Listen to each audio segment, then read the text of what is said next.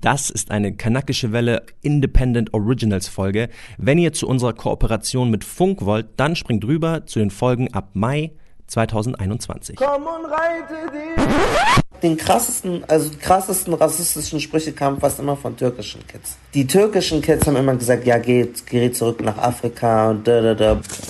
Dass mein Papa schon sehr, sehr früh rassistische Erfahrungen mit nicht schwarzen Muslimen hatte. In der Moschee, wenn sie im Gebet stehen, nebeneinander, Füße wollen nicht berührt werden. Was mir in Berlin auf jeden Fall passiert ist, ist, dass ich in einem Späti war und bezahlen wollte, irgendwas, was ich gekauft habe und sehr offenkundig wurde, dass die Person hinter der Theke mich nicht berühren wollte, also wirklich meine Haut nicht berühren wollte. Und aber dann bei der nächsten Person, die gezahlt hat und die weiß war, gesehen habe, dass sozusagen der Bezahlvorgang anders abgelaufen ist. Wirklich die Hand wurde berührt und bei mir war das sozusagen eine extrem umständliche Handlung, weil der Mensch mich eben nicht berühren wollte. Assalamu alaikum, mein Name ist Malcolm. Ihr hört wieder in die kanakische Welle, der Nummer 1 Podcast im Einwanderungsland Deutschland, wenn es um das Thema Identität geht. Wir lieben euch. Platz 25 20 in den äh, Podcast-Charts bei Apple. Krank. Danke, dass ihr so fleißig hört. Gebt uns gerne fünf Sterne, wenn ihr uns äh, supporten wollt. Außerdem könnt ihr uns finanziell unterstützen.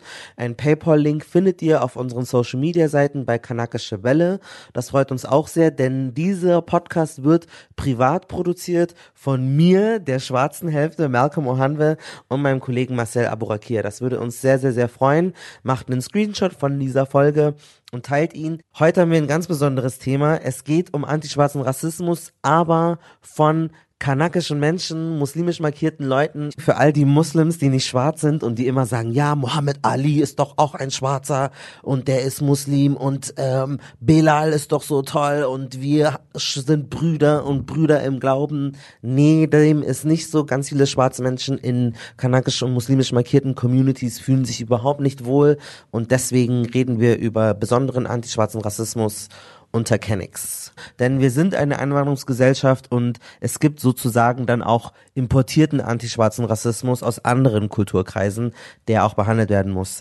Das Thema wird eingeleitet von meiner Schwester im Geiste. Sie ist eine Sängerin, sie heißt Rola, hat uns eine ganz eindrückliche Geschichte gegeben, die uns nochmal in diese Stimmung hier reinholt. Libanesisch-Ghanaische Wurzeln. Während der Corona-Zeit und ich war den ganzen Tag zu Hause und dachte, ich muss mal einen Spaziergang draußen machen. Bin gelaufen, ganz normal, und sehe so vor mir so eine Gruppe von Jungs, drei, vier Stück, halt Araber oder Türken oder Marokkaner, I don't know. I don't remember to be honest, aber ich konnte es auch nicht erkennen. Und die, äh, ich bin da an denen vorbeigelaufen und ich habe schon gemerkt, die wollen mich ansprechen, aber A, hatte ich Kopfhörer an und wollte einfach nur an denen vorbeilaufen, weil dann laufe ich an denen vorbei und sie fühlen sich offended, dass ich irgendwie nicht auf ihren, weiß ich nicht was für einen Spruch, ich habe es ja nicht gehört, eingehe und haben mich angefangen zu beleidigen.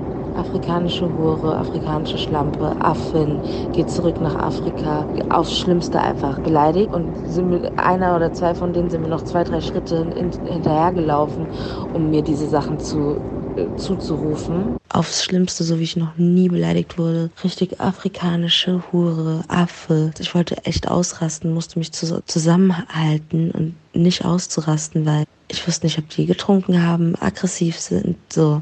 Und dachte mir so, ey, wie krass, dass unter Ausländern auch nochmal so ein Rassismus herrscht. Und man, also müssen nicht immer direkt Nazis sein. So die Schwarzen werden halt einfach auch von, von Kennex und so beleidigt, so. Ich bin auch halb Araberin. Ich war echt enttäuscht, so. Auch noch an dem Tag halt, wo wir diesen Song rausgebracht haben über Hanau und Rassismus also das war einfach bitter. Dann bin ich echt so neu nach Berlin gezogen und werde von so drei Kanaks aufs Übelste beschimpft. Jetzt geht's aber an den richtigen Podcast. Äh, wir haben tolle Gästinnen, ein äh, super Talk für euch zusammengestellt und wir freuen uns, wenn ihr viel lernt. Für alle unsere Kennex da draußen, nimmt es nicht zu übel, da müsst ihr jetzt durch. Es ist sehr wichtig, dass ihr diese Perspektiven mitnehmt und wir hören uns beim nächsten Mal.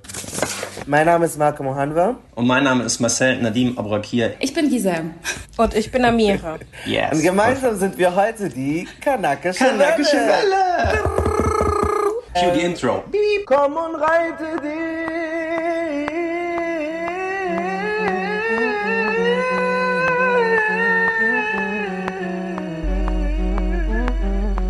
Äh, yes, sir.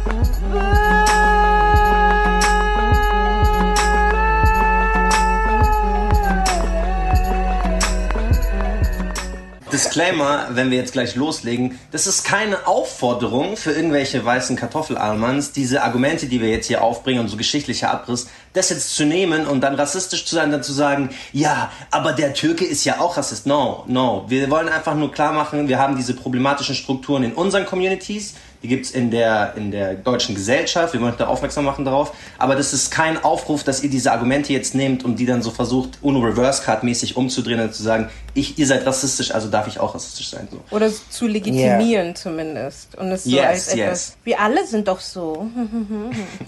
ist, ist nicht in uns allen ein Rassist versteckt? Ja. So, ihr wolltet euch ja vorhin schon vorstellen. Es gab auch mal weiße Sklaven, auf die werden wir auch noch mal auf.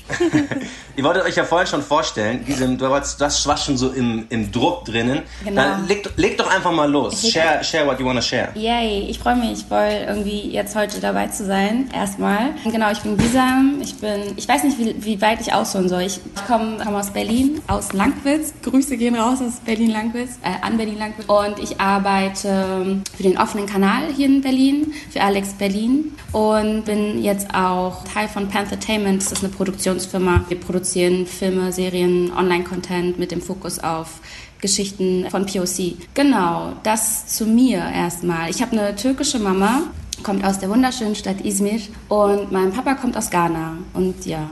Oh, Ich- Sister. Yay! Amira, take it away. Ähm, ja, ich bin Amira. Ich- Ich komme aus Frankfurt, habe bis letztes Jahr Juli in Berlin gewohnt, weil ich hauptsächlich freiberuflich gearbeitet habe, freiberuflich und ja noch andere Sachen gemacht habe für unterschiedlich Online-Angebote. Ich bin auf Instagram sehr viel unterwegs, mehr oder weniger. Dann, das, sind, das sind unsere Gästinnen und wir sind, also wir haben das Thema eigentlich schon länger so auf der, auf der Pipeline. Wir kommen halt eigentlich gar nicht nach mit unseren Themen, so die wir abreißen wollen. Aber natürlich war einer der Gründe auch das aktuelle Ereignis um George Floyd, weil ja zum Beispiel der, ähm, der, der, der Mann, der die Polizei gerufen hatte, war ein, ein Arab American ähm, und einer der Polizisten hat ja, ich, ähm, ich glaube, der hatte asiatischen Background, soweit ich mich richtig erinnere.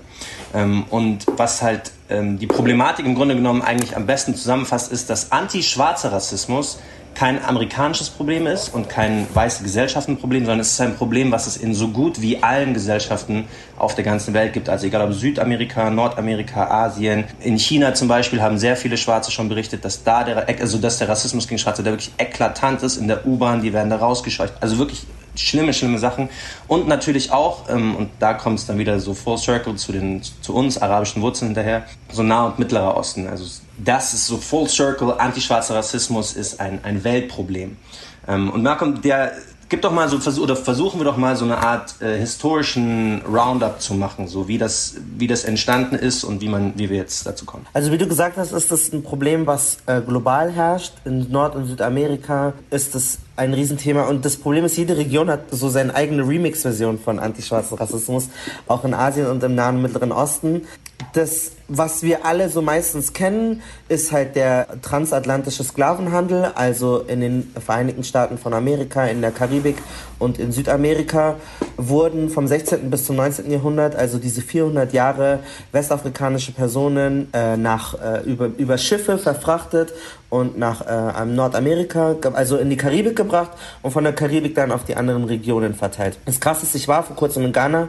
Wir haben zwei Personen mit ghanaischen Wurzeln hier und da sind auch diese ähm, Häfen noch. Also man kann die noch besuchen. Man sieht genau, wie die gelebt haben. Das ist wirklich schrecklich. Also es ist wirklich unglaublich. Schloss äh, Elmina.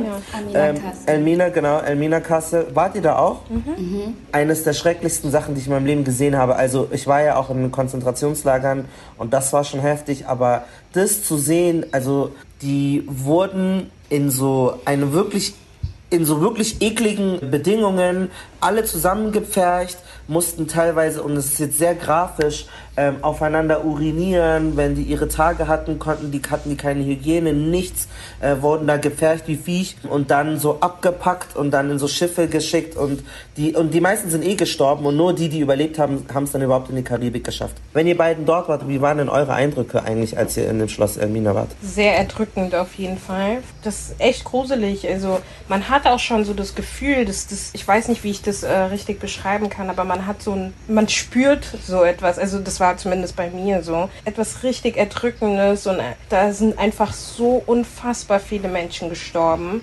Und dort zu stehen als jemand quasi, der das Glück hat, in Anführungsstrichen, heute hier zu sein und so viel, ja, es ist einfach so viel Historie, die mega viele Menschen einfach nicht wissen, nicht kennen und nicht respektieren und auch wenn man in diese oberen Geschosse gehen, geht, wo, wo Kolonial... Wo die Kolonialherren äh, gechillt haben, ja. Ich will sie auf keinen Fall Kolonialherren ähm, nennen. Oh, die, die, wie nennst du sie? Also das sind äh, keine Herren, sondern wirklich... Äh, weiß jetzt gar keinen anderen, aber auf jeden Fall nicht Kolonialherren. Ameru hat es gut gesagt. Sie haben sich selbst die Menschlichkeit genommen, ja. indem sie anderen das Menschsein Genau, also.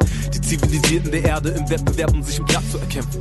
Im Jagen, Misshandeln, Berauben, Ermorden, Verachten und Schlachten von Menschen. Sie zeigten einander, wie progressiv kultiviert und was für bessere Menschen sie waren. Indem sie den anderen das Menschen absprachen. Sich selbst damit eigentlich die Menschlichkeit nahmen. Der Völkermord an den Herero und Nama. Gestohlene Schädel im deutschen Museum. Die Forschung an unserer niederen Rasse. Die Brille, durch die sie uns heute noch sehen. Also es waren eigentlich unter Untermenschen. Ja. Das waren wirklich widerwärtige genau. Kreaturen, die, die da hausierten. Ja. Und dann haben sie sich ja auch gelegentlich dann immer eine Frau rausgepickt, die sie dann vergewaltigt haben. Wenn sie nicht wollte, dann wurde sie an so eine Eisenkugel dran gehaftet und bis sie verhungert ist. Oder sie wurde so den Fischen zum Fraß ins Meer geworfen. Also ja, die, man die hat echt alles Unmenschliche Wahl. gepackt und an denen ausprobiert kann. Also ich habe jetzt auch gerade voll Gänsehaut überall, wenn ich irgendwie an den Tag denke. Ich war danach einfach so richtig fertig. Das war ein krasses Erlebnis, aber wie auch jegliche Konzentrationslager, wenn man sich das anguckt, ist halt immer schlimm, aber es ist voll wichtig und es ist auch wichtig, dass man, wenn man ähm, nach Ghana geht, dass man ja einen Abstecher macht und sich das trotzdem mal reinzieht, wenn man das kann. Ne? Kommt ja auch mal ja, auf deine eigene also, Verfassung drauf an unglaublich bedrückend. Ich habe auch ja. weinen müssen und 13 Millionen Menschen wurden verschickt, noch mehr Millionen, die kannst du gar nicht zählen, alle gestorben, entweder im Schiff davor. Und jetzt merken wir, okay, das ist krass, Stimmung ist schon so richtig schlimm, weil es auch echt eklig ist. Und der arabische Sklavenhandel war halt noch schlimmer. Also der ging noch länger das waren 1300 äh, Jahre, also das waren 400 Jahre hatten wir den transatlantischen Sklavenhandel. Der islamisch-arabische äh, Sklavenhandel ging über 1300 Jahre, 1300 Jahre lang. Also das heißt, die Muslime und also arabische nicht schwarze Muslims waren schon viel länger als die weißen Europäer in Afrika äh, waren schon dort. Manche haben auch einfach die Leute, also manche sind freiwillig missioniert. Es gibt in Nigeria zum Beispiel in Borno eine ganz heilige Stätte für viele muslimische Menschen, weil ja, die einfach diesen. Glauben, genau, den Glauben angenommen haben. Aber oft ging das äh, ja sehr eklig vonstatten. Ähm, es gab nämlich auch eine Zeit in dem arabischen Sklavenhandel, der sich auch öfters eigentlich in Ostafrika zugespielt hat, zugetragen hat, weil das natürlich von der Küste praktischer war. Und da war das so, dass die in, in, in manchen, in, in einer gewissen Zeit von dem Islamischen Reich hat man anerkannt, dass es zum Beispiel jüdische Personen und Christen gab und die konnten so mit so besonderen Minderheitengesetzen leben. Aber Leute, die Ungläubige waren, und das waren halt viele afrikanische Personen, weil deren Religion nicht anerkannt wurden, diese waren dann nicht Muslims und die konnte man dann versklaven. Und dann konnte man, wenn man die Religion annimmt, wieder raus aus der Sklaverei. Aber für Weiße war das leichter als für ähm, schwarze Personen, weil im Islamischen Reich gab es auch viele weiße Sklaven, zum Beispiel türkische oder aus dem ehemaligen Jugoslawien oder auch äh, spanische Personen wurden versklavt im Osmanischen Reich. Und da gab es sogar eine ähm, rassistische Hierarchie von einem arabisch-islamischen Dichter und äh, Poeten Ibn Butlan der hat im 11. Jahrhundert dann, also es ist echt, das ist so eklig eigentlich, wozu so die Menschheit so zustande ist. Äh, die haben dann gesagt, ja, die Slawen und die Türken, das sind gute Soldaten und gute Sklaven. Die Schwarzen sind gute Diener. Die Inder und Nubier sind gute Wächter und haben das in so einer, so wie, wie praktisch sind die Leute eingeordnet. Das heißt, diese Geschichte durchzieht sich nicht nur durch Amerika und Lateinamerika, sondern in jedem arabischen Land, was es gibt ähm, sei es Irak, Jordanien oder auch andere muslimische Staaten, gibt es immer eine schwarze Minderheit. Viele sind freiwillig zum Pilgern dahin gegangen oder waren selber halt dichter Reisende, die dorthin wollten. Aber viele sind auch unfreiwillig dort gelandet, weil ihre Vorfahren äh, versklavt wurden. Und ich glaube, dass das ein Riesenproblem ist. In Saudi-Arabien wurde Sklaverei erst 1962 abgeschafft, in Mauretanien erst 1981 und 2007, 2007 wurde äh, darauf erstmal eine, eine Strafe errichtet. Und was auch ziemlich krass war, als ich eine, was ich eine Recherche herausgefunden habe, die Europäer haben dann irgendwann herausgefunden, okay, Sklaverei ist nicht mehr so cool. Und die Araber hatten gemeint so, no, wir finden das immer noch ganz gut. Und dann ist erst durch die Kolonialisierung die Sklaverei dann tatsächlich illegal geworden. Also die Kolonialisierung hat total viele, hat alles schlecht, Schlechte der Welt irgendwie für diese Regionen gebracht. Aber ähm, Sklav, die, die viele arabisch oder muslimisch besetzte Staaten hatten noch an Sklaverei festgehalten, bis sie dann verloren haben und dann durch Frankreich oder so äh, kolonialisiert wurden. Was dann interessant ist, weil die Kolonialherren haben dann die ganzen homophoben Gesetze eingeführt, die nicht aus dem Islam kommen. Kolonialherren? Äh, genau. Kolon Kolonial Kolonialwesen. Biester. ähm, genau, das ist so ein bisschen der historische Abriss, was ich auch noch spannend finde, weil sich viele Leute die Frage stellen, warum wurden schwarze Personen äh, versklavt? Also was war da die Begründung? In Amerika war das zum Beispiel so, sie haben es mit den Einheimischen probiert, aber die kannten die Region zu gut. Und das heißt, wenn sie dies versucht hätten, dann hätten die, wären die überlegen, weil sie die Routen kennen und sie waren gegen die einheimischen Krankheiten halt auch immuner als Fremde. Und dann, was auch noch dagegen gesprochen hat, die weißen Personen waren so blutrünstig und so, haben so viele Menschen weggenocidiert, dass es nicht mal mehr genug Arbeitskräfte gab und dann musstest du sie woanders herholen. Und der einzige Grund, warum es dann afrikanische Personen waren oder aus Westafrika, weil die praktisch dort gelegen waren. Also es gibt jetzt keinen übermäßigen Grund, warum es jetzt Schwarze sind, sondern die waren halt von der Route, wie die gefahren sind, konnte man diese Personen sich schnappen. Und so ähnlich gestaltet es sich auch bei dem arabischen Sklavenhandel. Und es sind aber nicht nur eben schwarze Personen. Also es gibt auch sehr viele Bilder, wo arabische Menschen so blonde, weiße ja, Europäer als Sklaven hatten. Weiße Menschen und auch ähm, nicht schwarze muslimische Menschen, die diesen Sklavenhandel betrieben haben, hatten ein ganz dringendes Bedürfnis, Rassismus zu erfinden und äh, zu etablieren, weil sie sonst nicht begründen konnten, warum sie Menschen so behandeln. Und deswegen hat man gesagt, okay, scheiße, wir sind christlich oder wir sind muslimisch, das geht eigentlich gar nicht aber ich will jetzt trotzdem meine wirtschaftlichen Erfolge, ich möchte diese Menschen weiter versklaven. Das, Pro das Ding ist ja auch nochmal, um nochmal auf die Sklaverei zurückzugehen. Erst war es ja eigentlich nur so etwas Klassisches, wir haben dieses Volk besiegt, wir nehmen die Leute als Arbeitskräfte. Dann hat man gemerkt, ey, das ist eigentlich ganz nice, aber es geht moralisch nicht. Dann hat man Rassismus erfunden und hat dann Pseudowissenschaften äh, erfunden und hat dann versucht, mhm. na ja, aber das Haut und bla bla. Also das heißt, der Rassismus kam als erstes und dann gab es die verschiedenen Rassen. Davor war das, davor hat man beliebige Leute benutzt und irgendwann hat man dann ja auch gesagt, okay, wie machen wir das? Wir können die nicht immer neu holen. Wir vererben den Status. So haben die Kinder von Sklaven waren dann auch, sind auch Sklaven geworden.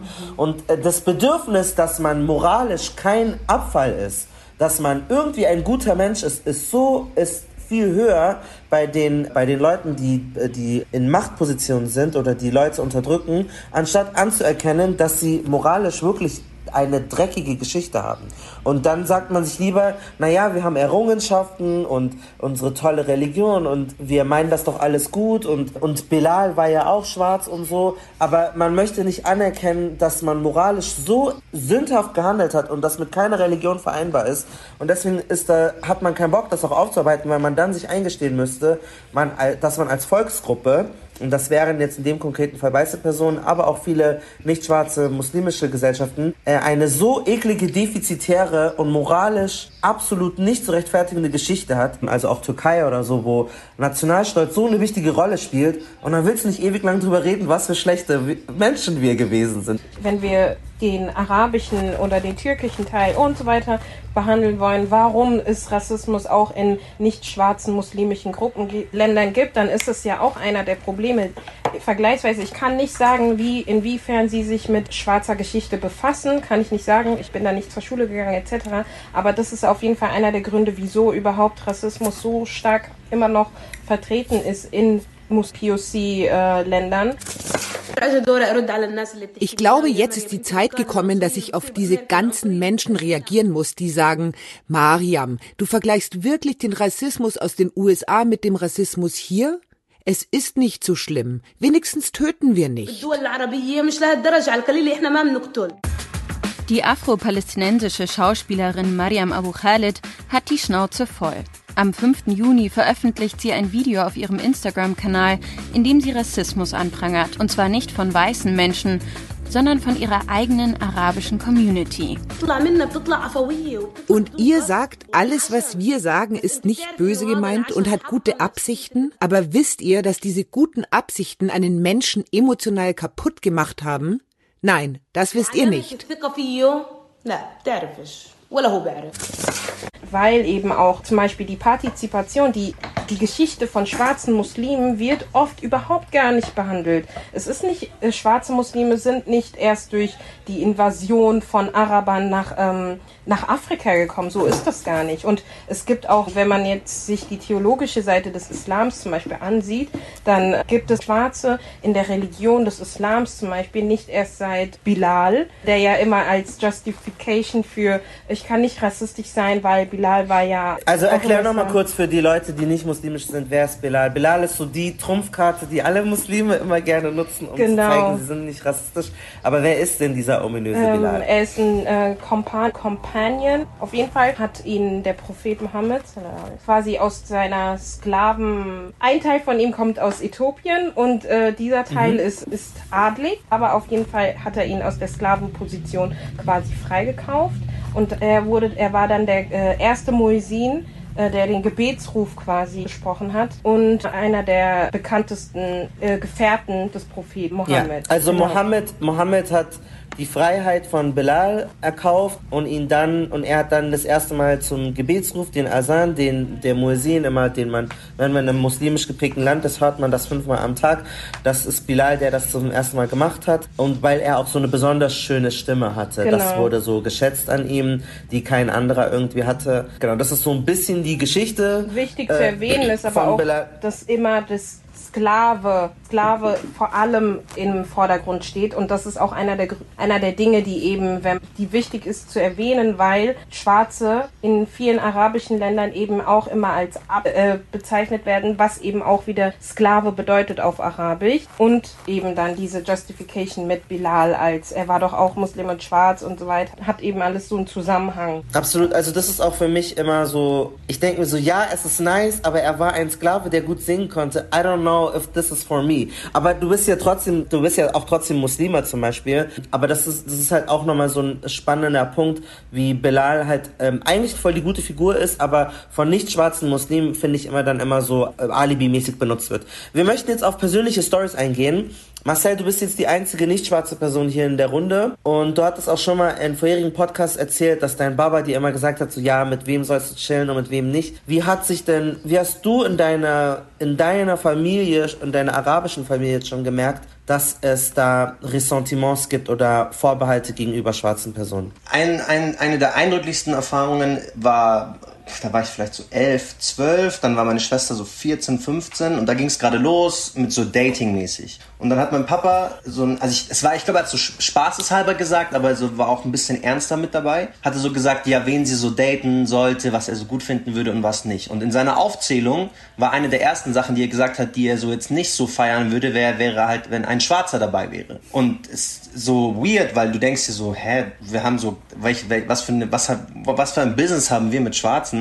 Dass die jetzt so auf unserer Nein, meine Tochter sollte nicht daten Skala auftauchen würde. Er hat das auch nie wirklich erklärt, aber da habe ich schon gemerkt, okay, da gibt es irgendwas, so Vor Vorbehalte, mit denen er sich noch nicht wirklich auseinandergesetzt hat, die er aber trotzdem halt weitergibt. Also wenn man halt 12, 13 ist, du denkst dir da nichts groß dabei, aber denkst dir so, okay, mein Papa hat irgendwie was dagegen. Oder er möchte nicht, dass, dass seine Tochter die datet. Und mein Papa ist palästinensischer Einwanderer, war immer sehr bedacht darauf, dass ich mit den richtigen Leuten abhänge und halt nicht in die falschen Kreise gerate. Und da hat er halt immer, wenn er so gesagt hat, ja, häng mit dem ab und häng mit dem ab, in seiner, in seiner Sichtweise war das immer so, ja, häng eher mit den Deutschen ab, die sind nicht so kriminell oder bei denen ich, mache ich mir nicht so viele Gedanken. Und in seiner Negativen hängen mal nicht so mit denen ab, waren unter anderem auch Schwarze dabei, aber auch viele Türken oder, oder Afghanen, so in die Richtung, wo dann immer so dachte, okay, du checkst es ja gar nicht, aber so bin ich halt aufgewachsen und ich habe das damals auch nicht hinterfragt, weil ich mir dachte, der wird schon, der wird schon wissen, von was er redet. Über, übergeworfen zu meiner arabischen Familie in, in Palästina, Israel. Die hatten immer, also es war so von, von Arabern, die so sehr dunkle Haut hatten, die haben auch immer schlecht von denen gesprochen, so Abu Samr, so die, die so, also Samr ist ja, Samra heißt so dunkel, der dunkle, und die hatten immer so, das sind so Arbeiter, niedere Bauern, so für die einfachsten Tätigkeiten sollen die dann dafür herhalten. So wie, so Malcolms ähm, Hautfarbe hatten die eher.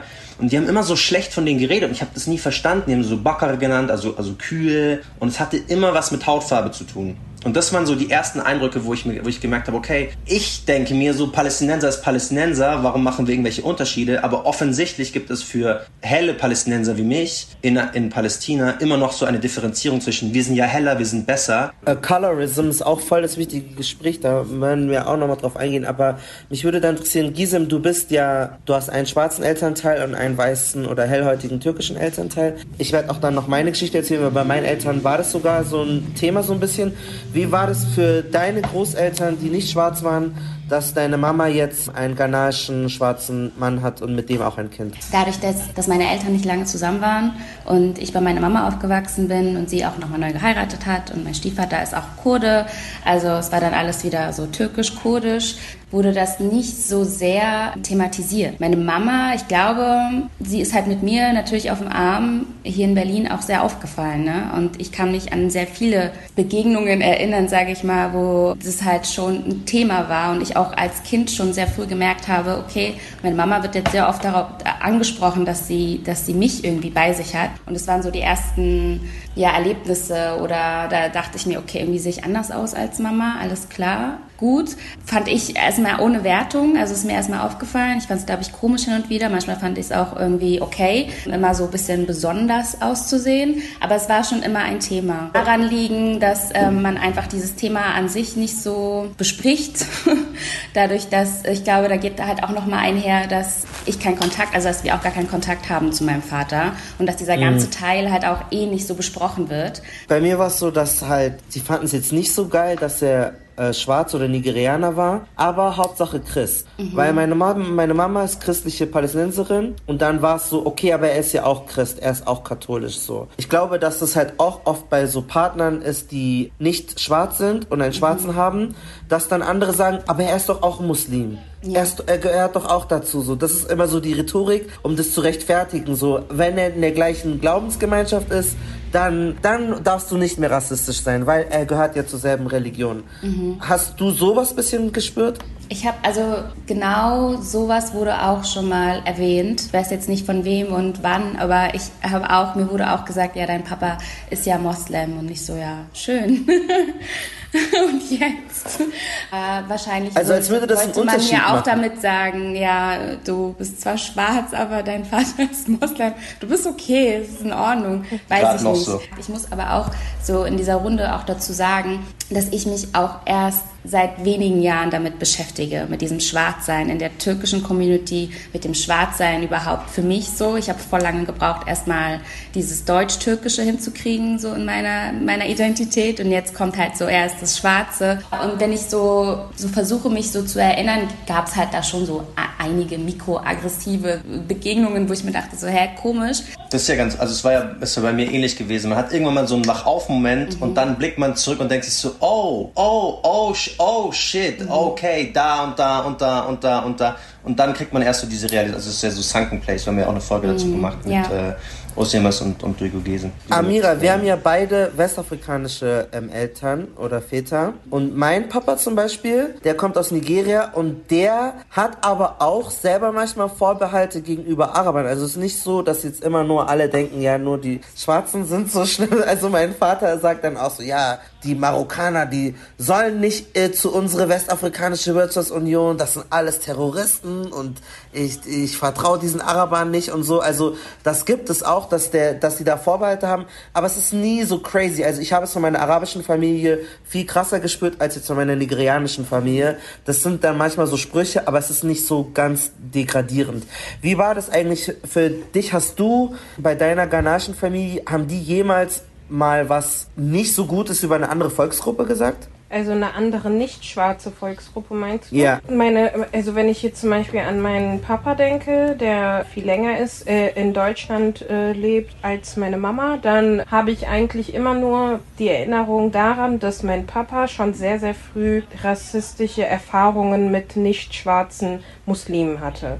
Sei es in der Moschee, also grundsätzlich in der Moschee, wenn sie einen zum Beispiel ähm, neben dem im Gebet stehen, nebeneinander, Füße wollen nicht berührt werden, was ja, was ja im Gebet quasi, wenn man steht, dann berührt man sich quasi als eine Art Zusammenhalt und als eine Umma quasi. Umma ist so der, der muslimische Gedanke, Genau, dass wir sozusagen von- alle ein Volk, genau. eine Nation sind. So nicht genau. eine Nation, sondern einfach äh, Brüder und Schwester im, äh, im Glauben quasi. Der Gedanke, Ja. dass man zusammenfindet. Und genau, und äh, ja, da kam es auf jeden Fall schon vor, dass da Menschen gibt, die im, während des Gebets nicht berühren wollten. Zum Beispiel sowas, so solche Ak- Aktionen. Und von sowas hat man halt, habe ich sehr früh mitbekommen, aber auch weil ich schon Rassismuserfahrungen in der Moschee gemacht habe, als junges Mädchen in der Koranschule zum Beispiel. Und ähm, ja, einfach unterschiedliche Situationen. Und deswegen habe ich mich sehr, sehr früh schon mit der Position von schwarzen Menschen in der im Islam auseinandergesetzt, weil du vorhin gesagt hast, trotzdem bin ich ja Muslimin und äh, etc., weil ich einen ganz großen Unterschied zwischen Muslimen und Islam mache. Das ist nicht eins. Wir sind zwar Muslime, aber das, je nachdem, wie ignorant man ist in, innerhalb der Religion, kann man das nicht gleichsetzen. Und das ist, und die Geschichte von schwarzen Menschen innerhalb der Religion ist auch nochmal so umfassend, so groß, wenn man betrachtet, dass zum Beispiel, zum Beispiel sehr, sehr viele Geschichten in Afrika stattgefunden haben, nicht in dem Ägypten, was jetzt whitewashed ist, wenn man einfach dieses Nub, diesen nubischen Gedanken hat, dann macht alles, hat alles einfach nochmal einen ganz anderen Kontext. Du hast vorhin Mansa Musa erwähnt, der reicheste Mann damals auf der ganzen Welt und ähm, der einfach mit 72.000 Menschen äh, die Pilgerfahrt nach äh, Saudi-Arabien gemacht hat und zehn Jahre lang, glaube ich, die Ökonomie in Ägypten la- lahmgelegt hat. Also es, es gibt unterschiedliche Funktionen und unterschiedliche Positionen, die schwarze Menschen im Islam haben. Und deswegen habe ich mich auch nochmal wegen unter anderem diesen Rassismus erfahren, einfach mit meiner Position auseinandergesetzt. Und diese Ignoranz, die von nicht schwarzen Muslimen kommt, ist auf jeden Fall ein großer Teil von sich einfach nicht immer noch diesen Sklavengedanken, der einfach nicht, der auch, wie du vorhin gesagt hast, durch diese unterschiedliche Gelehrte, in Anführungsstrichen, Unterstriche und unheimlich viele Schriften auch niedergeschrieben worden ist, als Fakt quasi, als Schwarze sind, es gab Hierarchien von Schwarze sind als Sklaven, schwarze Arbeiter, und das lebt natürlich immer noch in, in kulturellen, kulturellen Kontexten findet man die immer noch wieder. Es sind auch nie, nicht immer nur, es sind nicht nur Weiße, die sich ganz stark mit ihren Privilegien und ganz stark mit ihrer Geschichte auseinander und ganz stark mit schwarzer Geschichte auseinandersetzen müssen. Und in dem Fall einfach nochmal Muslime, weil die immer mit dem Bilal-Argument kommen und eigentlich gar Mhm. nicht richtig sich mit dem Islam auseinandergesetzt haben und die Stellung von schwarzen Menschen beziehungsweise den Hintergrund von schwarzen Menschen ist im Islam überhaupt gar nicht kennen. Weil sonst Zu dem, zu dem Thema mit Ägypten finde ich auch voll spannend. Die allermeisten Pyramiden sind ja im Sudan. Und äh, also von den von Kusch, von den Mhm. von den Kuschiden und den äh, den Nubiern. Und wir wissen, wie die Sudanesen heute aussehen. Die sind schwarz und wahrscheinlich waren die Leute damals dann auch schwarz, weil da Mhm. sind auch die. Also äh, das heißt, eigentlich hat ihr niemals, hast du niemals gespürt in eurer Familie, dass ihr anderen nicht schwarzen Volksgruppen gegenüber irgendwie euch überlegen gefühlt habt, sondern eher einfach nur negative Erfahrungen mit nicht schwarzen Muslims gemacht habt, wie in der Moschee, dass die sich nicht neben deinen Papa stellen wollten oder sowas, was ja also super über, überleg. Überlegenheitsgefühl, nee, auf keinen Fall. Also Überlegenheitsgefühl, äh, das war eher nie auf andere Gruppen quasi, auf andere Menschen bezogen, sondern eher so, war eher die Aufgabe, uns beizubringen, dass wir überhaupt stolz darauf sind, schwarz zu sein, was damals schon übertrieben schwierig war, wenn man nur unter Weißen aufgewachsen ist. Das heißt, allein dieser Gedanke, das ist schon eine Arbeit an sich, uns auch unsere Sprache beizubringen, war für meine für Mhm. meine Eltern an er, allererster Stelle. Also, dass wir so quasi unseren Background mitbekommen. Wir hatten gar keine Zeit, um um, äh, um Sich ähm, besser als sich, andere zu Ja, fühlen. genau, weil wir damit beschäftigt waren, uns Selbstliebe zu selbst- entwickeln. Genau. Ja. Und das war ein ganz voll, großer macht, Das Punkt. macht voll Sinn. Das, das Ja. macht voll Sinn. Als, als Zusatz nur, nur um das, ähm, also um dann einen geschichtlichen Abriss zu haben. Also unter den arabischen Ländern ist ja nicht uniform. Also arabische Länder sind ja so von ganz im Osten irgendwie Irak oder Iran bis an die, an die Atlantikküste Marokko. So, es gibt jetzt nicht das uniforme Nee. ähm, ähm, Arabien oder sowas. Ähm, und die sind, die haben wir, also es gibt ja untereinander auch ganz, ganz viele Ressentiments. Also wenn man so aus der Levante ist, dann blickt man so auf die Maghreb-Länder und sagt so, ah, Hadol mich Arab, also es sind keine Araber, das sind Afrikaner. Die sagen, ja, aber wir sprechen Arabisch, warum sollten wir keine Araber sein dürfen? Wobei Nordafrikaner wollen gar keine Araber sein. Ja, wobei Ägypter zum Beispiel. äh, Ägypter Menschen haben ja auch äh, innerhalb Marokkos zum Beispiel Tamazight und Araber haben ja da auch noch so eine so ein Genau, Clinch. ja, ja, genau. Deswegen Also es gibt ja so eine Art, ähm, also es wird jetzt nicht Sklavenhandel oder äh, Sklavenschaft genannt, aber es gibt sehr, sehr viele Arbeiter dort, die wirklich zu Minimalstlöhnen ähm, ausgebeutet werden und das sind in vielen Schwellen, äh, vielen, vielen Fällen schwarzafrikanische Menschen ähm, oder, oder aus Bangladesch und Indien. Also die werden dort wirklich ausgebeutet, leben dort in so Hütten. Also es ist wirklich, wirklich schlimm, was dort passiert. Also klar, offiziell sagt keiner, dass es die gibt, aber wenn man sich mal so Reportagen zur WM 2022 in Katar anschaut, die Arbeiter dort sind halt in vielen Fällen irgendwie aus, aus äh, schwarzafrikanischen Ländern, beispielsweise nur. Ähm, Gisem, mich würde interessieren, weil ich das auch so äh, kannte. Sorry, dass ich kurz. Schwarzafrikanisch ist ein bisschen problematisch, weil es gibt schwarze Menschen in ganz Afrika. Also das suggeriert, dass Ja. Tunesien da keine schwarzen Leute leben oder Ägypten oder so. Deswegen sind einfach schwarze Menschen aus Afrika. Just wanted to. Exactly so. Ähm, Inform mich, you mich, guys. I got checked. Äh, Ähm, ja, ja, genau. Mich würde, mich würde interessieren, ähm, musstest du als, als Deutsch-Türkin so beweisen, dass du dazugehören darfst zur Community? Also, dass du auch Türkin bist, weil die Leute das jetzt nicht angesehen haben, vermeintlich? Weil, so das hab ich. Ich gehe in die Shisha-Bar oder in, in so einen kanakischen Barbershop und die ersten Male muss ich, gehen so alle schauen mich so an und sagen so, was willst du hier? Ich so, Ahlan Sahlan Shabab, hol die Seiten kurz, bitte Ziffer. Und alle so, Ah ja, er ist einer von redest- uns. Du redest Arabisch. Ich so, Ja, klar, mein Vater ist Palästinenser, was willst du von mir? Ah, okay. Und dann irgendwann entwickelt man so Sympathie, du bist dann auf einmal Teil davon. Aber kennst du diesen, diesen Struggle, den man da erstmal so mini durchmachen muss? Das, was du gerade beschrieben hast, das habe ich nicht gemacht. Das fand ich ganz schlimm. Aber ich glaube, ich habe auch so mehrere Traumata erlebt, als ich, also auch nochmal das Beispiel, dass, ich, dass meine Mama und ich sehr aufgefallen sind und wir auch einfach ähm, von irgendwelchen anderen Deutsch-Türken oder Türken angesprochen wurden tatsächlich. Wenn sie Türkisch mit mir gesprochen hat, ich habe auch erst Türkisch äh, gelernt, dann sind die Leute stehen geblieben und haben dann gefragt, oh, das Kind kann Türkisch. Oder wieso heißt das Kind Gisem? Und dann ähm, war es oft so, dass ich dann irgendwie als Beweis Türkisch sprechen sollte. Und das war für mich schlimm. Jetzt, wenn ich drüber nachdenke, ähm, war es nicht so cool.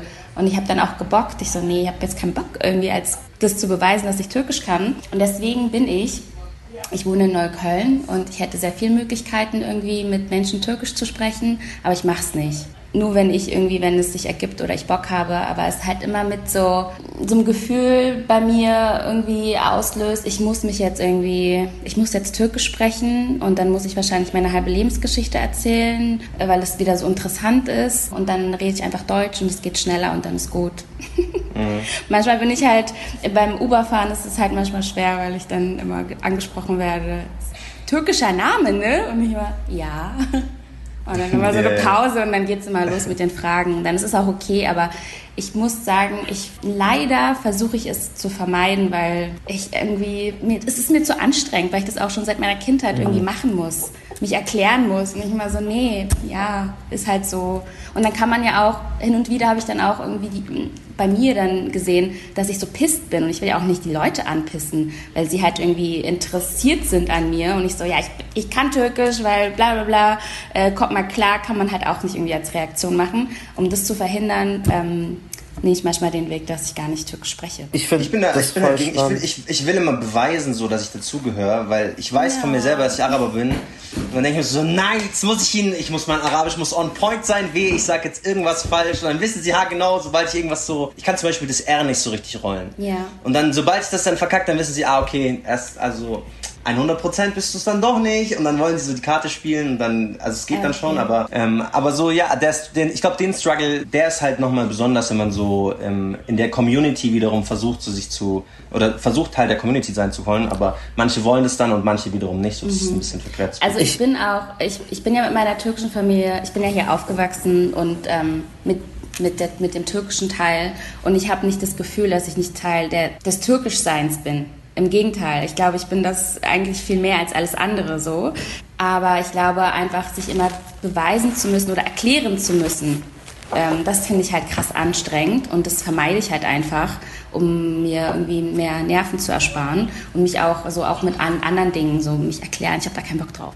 Aber ich finde, das ist voll der gute Punkt, weil mir das ähnlich ging. Also ich bin mit mein, ich bin meine Mama war alleinerziehend und sie ist palästinensischer Abstammung und ich bin mit der Familie einfach aufgewachsen die ganze Zeit und für mhm. mich war das selbstverständlich, dass es halt meine Cousins und meine Familie sind. Und deswegen hab und ich hatte Dreadlocks und ich habe das auch irgendwann als lästig empfunden, immer beweisen zu müssen, dass ich palästinensische Wurzeln habe.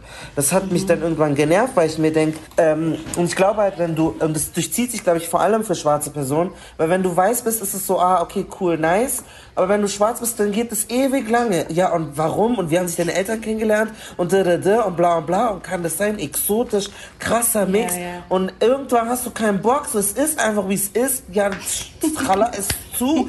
So, und das, ich kann das voll nachvollziehen, weil ich das als Kind mhm. auch nicht mochte und, und dann immer so vorgeführt zu werden, guck mal, das ist mein Cousin, ja, der ist auch Araber und, und das war halt einfach irgendwie weird und ja. manchmal, ich meine, am Anfang spielt man mit, also ich habe das teilweise irgendwie, ja, cool, Kunststück, aber wenn es dann die ganze Zeit passiert, auch wenn du im palästinensischen Dorf bist, nervt es immer, deine Existenz beweisen zu müssen. Afrikanischstämmige Türken wie Yalcin Yannick sind selbstbewusster geworden. Einmal im Jahr feiern sie in Izmir ein Festival, zu dem sogar Besucher aus Amerika und Afrika anreisen. Auch der Bürgermeister von Izmir ist gekommen, um das liberale Image der Stadt hervorzuheben. Aber viele Passanten staunen. Afro-Türken? Wirklich? Diese Leute hier? Noch nie gehört. Und darüber hast du ja auch gesprochen, Amira, dass Leute gar nicht erstmal glauben, dass du, dass es schwarze Muslime gibt. Das, das hast du ja auch schon mal gesagt. Und äh, dann vor allem mit deinem ghanaischen Background. Die Leute verbinden Ghana eigentlich immer mit Christentum so. Ja, also mittlerweile sieht man, also man sieht es mir ja jetzt auch an quasi, aber Oft ist es natürlich auch, wenn man Erfahrungen von anderen hört, dass man annimmt, dass man konvertiert ist und quasi diese Ignoranz schon so weit ist, dass man gar nicht realisiert, dass unfassbar viele schwarze Menschen einfach schon seit unfassbar vielen Generationen Muslime sind und das ist so ein Überlegenheitsgefühl wieder, als ob man äh, neu dazugekommen ist. Und Die wollen dir dann den Islam Ja, genau, mal, als ob es gar nicht sein ich kann. Mal, wie das bei uns geht. Genau, als ob es gar nicht sein kann, dass man, als ob das der Islam so gepachtet worden ist von irgendwie nicht schwarzen Muslimen und was einfach gar keinen Sinn macht und ähm, was auch ziemlich, ja, es ist ignorant, es ist auch gar nicht mehr. Es gibt so einen Punkt, wo so das Level, so, es ist so genug, weil das so einfach so ein Überlegenheitsgefühl ist, wieder so ein was, äh, und wo man quasi wieder in so eine unterlegene Position ist. Es ist aber auch immer nur meistens mit Schwarzen, weil wenn jetzt ein zum Beispiel, wenn die Situation ist, dass ein weißer Mensch konvertiert, wird, wird man ihn sehen, der wird gepusht in Communities, der kriegt Positionen und was weiß ich. Im Gegensatz zu ähm, einem schwarzen Mus Muslim, der oft dann für Gebetsruf, Bilal wieder, gut, aber jetzt zum Beispiel Vorbeter, hm, schwierig. Ja? Und, ähm, yes. und ähm, ja, also die Ignoranz ist wirklich unfassbar in viel, vielen Communities. Sprich, auch wenn zum Beispiel man äh, als Frau oder als Mann einen schwarzen Muslim heiraten möchte, zum Beispiel, auch gibt's, äh, kann es famili auch familiäre äh, Problematiken geben. Gal Edelmann. Vor wenigen Jahren ist er aus der Religion ausgetreten. Heute bezeichnet er sich als Atheist. Einer seiner Beweggründe, den Islam zu verlassen, der antischwarze Rassismus. Pascal, welche Form von Diskriminierung und Rassismus haben Sie als damaliger Muslim erlebt? Rassistische Erfahrungen, das nicht nur einmal. Also vor allem im Bereich äh, Ehe spielt es eine große Rolle, denke ich mal. Ich kann nicht zählen, wie oft ich gehört habe, ähm, tut mir leid, aber du bist schwarz, das geht nicht. Ja, ich kann dich nicht heiraten. Also entweder, weil die Frau ganz klar gesagt hat, schwarz gefällt mir nicht. Das könnte ich vielleicht sogar noch irgendwie akzeptieren, weil nicht jeder hat den gleichen Geschmack, äh, was die Optik angeht. Aber sehr oft war halt, ähm, meine Eltern würden dich nicht akzeptieren. Ich könnte ich meiner Familie nicht vorstellen. Oder sonstiges in meiner äh, Community äh, würde das als Fauxpas gelten sozusagen. Es, von rechten Leuten ist ja immer die Rede sozusagen importierter Antisemitismus.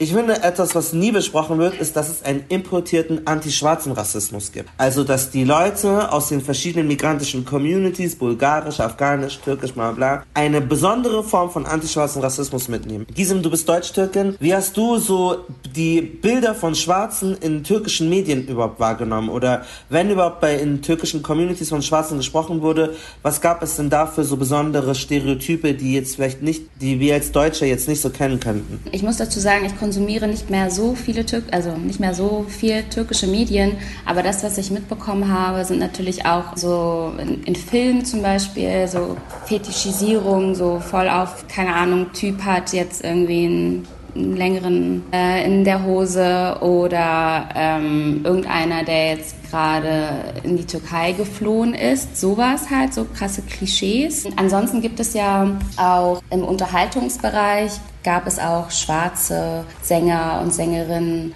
ähm, wo es meiner Meinung nach jetzt kein Thema war. Ich hatte das mit Fußball. Aber sie werden nicht, genau, da gab es, glaube ich, auch ein paar Fälle, die medial geworden sind, mhm. weil sie ähm, diese Rassismuserfahrungen gemacht haben. Ich kann mich erinnern, an, in meiner Kindheit gab es, äh, äh gibt es immer noch eine Sängerin, Ebru Gündeş, und die war so mutig, in Anführungsstrichen, und hatte dann einen Fußballer oder, oder entweder Fußballer oder Basketballer, einen schwarzen Mann als Freund. Und das war halt auch eine krasse Sensation so. Ich glaube, sie sie hatten nie ein, ein Interview darüber gegeben. Es war, das war dann einfach so, alle haben sich daran gewöhnt, aber es war halt schon Ding. Die Sängerin, die türkische Sängerin ist jetzt mit einem schwarzen Mann zusammen.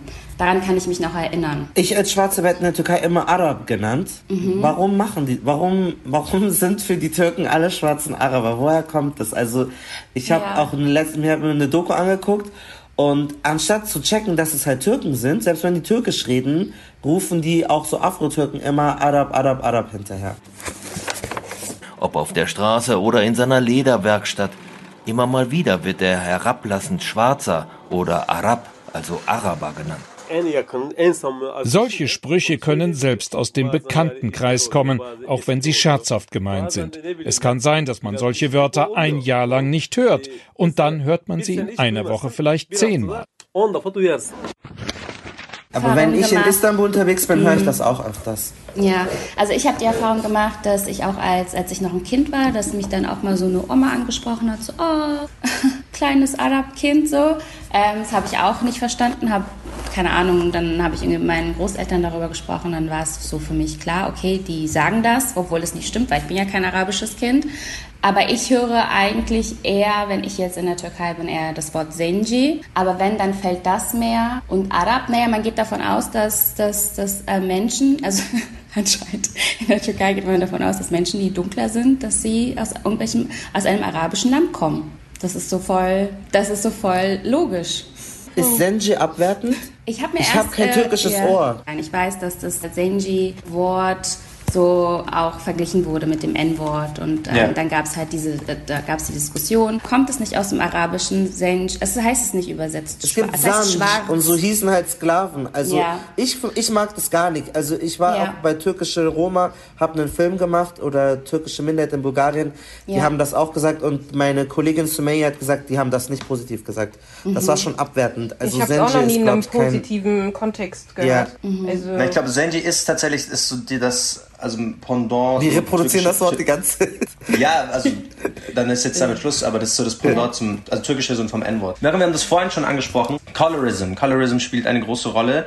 Ähm, wie, was, was können sich, was kann man sich als Hörer unter Colorism am besten vorstellen, um ein Bild zu bekommen, dass quasi das eine große, also das, wie, wie wird das reell? Wie merkt man das? Und gerade in einer, in einer schwarzen Community, was ist da die Problematik? Also bei Colorism geht es halt um die Diskriminierung auf, basierend auf der Hautfarbe innerhalb einer Gruppe. Also man sagt jetzt zum Beispiel, wir sind alle Iraker oder Ägypter sind ja auch so, die sagen, wir sind alle ein Volk und dann sagen die, wir haben keine, das ist ja auch ein super spannender Punkt.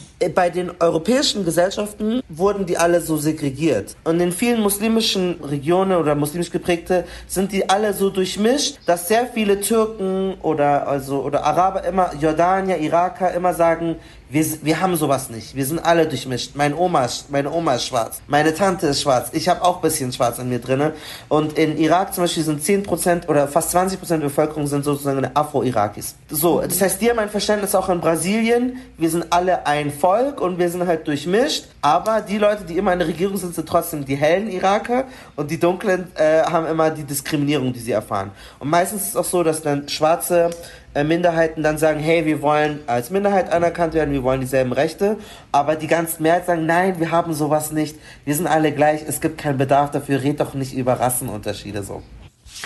There are traditions in the society. People may say doesn't exist, but we feel it. For example, when two people fight in the street, one is black and the other one is white. They say X had a fight with a slave. It really hurts. Why is there no black merchant or a senior black official in the state? We concluded that there's no place for the blacks in the Iraqi society or in the state. They live in poverty and on the margins of society working in low paid professions. Local officials say there's no discrimination against anyone and that the door is open for any group to participate and take their role in the society. We don't want to differentiate one sect or color over another. This is part of ethnic, racial, and sectarian division. We want Basra to stay away from it. But if there's a big group like the blacks in Basra, they should and can compete with the other sect or groups in the elections. But some black Iraqis say they are not treated the same way as other minorities. We want to be like the Christians, the Mandaeans, and other white minorities who have fixed representation in parliament. We, the black people in Iraq, have rights. So viel dazu. Bei Colorism geht es dann darum, dass man hellere Haut bevorzugt. Also das ist so klassisch in Bollywood-Filmen sehen die ganzen indischen DarstellerInnen halt super hell aus. Die könnten teilweise aussehen wie du, Marcel, wenn aber die meisten eigentlich eher unseren Hautton haben würden. Und das kann dann so Kommentare sein. Das habe ich zum Beispiel erlebt. Ich war in Palästina oft unterwegs und die Leute dachten, ich bin, also meine beiden Eltern sind ähm, arabisch. Und dann habe ich denen so Fotos gezeigt von meiner Mutter und dann war sie, oh, deine Mutter ist ja hübsch und hell. Habe ich ja gar nicht gedacht. Und die dachten, das sei ein Kompliment, weil so, erstens waren sie halt, haben sie nicht gecheckt, dass ich mixed bin und dass meine, meine palästinensische Seite halt hell ist. Und dann dachten sie, es sei so ein netter Kommentar, so dass, dass sie halt hell und deswegen hübsch ist. Was halt richtig eklig ist und super, super coloristisch dann sozusagen oder rassistisch, weil man davon ausgeht, dass halt hellere Haut hübscher ist. Oder so Kommentare wie, ja, bleib nicht zu lange in der Sonne, sonst wirst du ja ganz schwarz und sowas. Das sind so Sachen. Und ich glaube, dass das wahrscheinlich in der türkischen Community auch verbreitet ist, sowas. Also ich habe auch die Erfahrung gemacht, dass es ähm, jetzt abgesehen vom Schwarzsein ähm, auch also unter den unter den Türken äh, ähm, auch alles was bisschen heller ist auf jeden Fall schöner ist und besonders wenn du da mal blond bist oder irgendwie grüne blaue Augen hast dann ist das schon bist so nice so. Nochmal irgendwie eine andere Stufe. Und ja wenn ich in der Türkei war ist halt ein äh, sehr heißes sonniges Land wie man weiß und man ist oft am Strand so, dann, ähm, wenn ich in der Sonne liege, bin, bin ich auch schwarz und das ist wunderschön.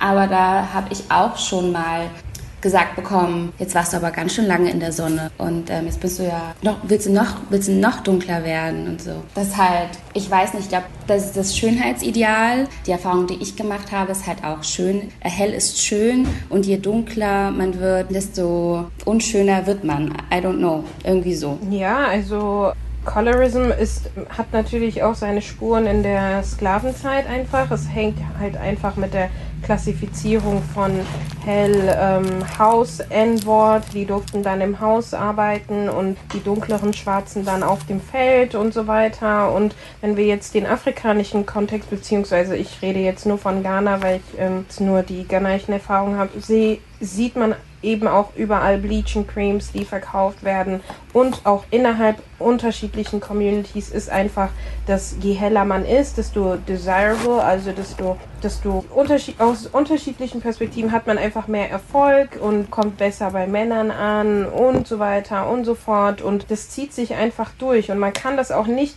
vergleichen. Man sagt ja gern, oh ja, aber wie weißt du, wir legen uns ja auch ins Solarium und wollen ja braun werden und Schwarze wollen ja weiß werden und so, weil weiß einfach immer noch der Maßstab ist für Erfolg. Und je heller man ist, desto erfolgreicher wird man, desto mehr passt man, versucht man sich anzupassen. Mm, ich habe zum Beispiel auch in unterschiedlichen, auch in familiären Kontext, Kontexten schon Leute gehört, die deren Tanten jetzt meinten, ja, benutzt doch mal diese Creme, damit du einen schönen, brighten Teint hast. Also nicht zu mir gesagt oder so, sondern einfach auch zu, zu unterschied, in unterschiedlichen Situationen zu anderen. Ich hatte mal selbst erlebt, dass in Ghana ein Mann zu meiner Cousine gesagt hat, ja, wir mögen eher mich als Schwarze und meine Cousine, die ein bisschen dunkler ist als ich. meine, was, was ist das für eine Dimension, dass wir schon meine Bräune, meine schwarze Haut mit na, nur ein paar, es geht wirklich um Nuancen schon. Das ist nicht, äh, ihr zwei seid zum Beispiel halb halb und, und äh, ich bin, hab zwei schwarze Elternteile,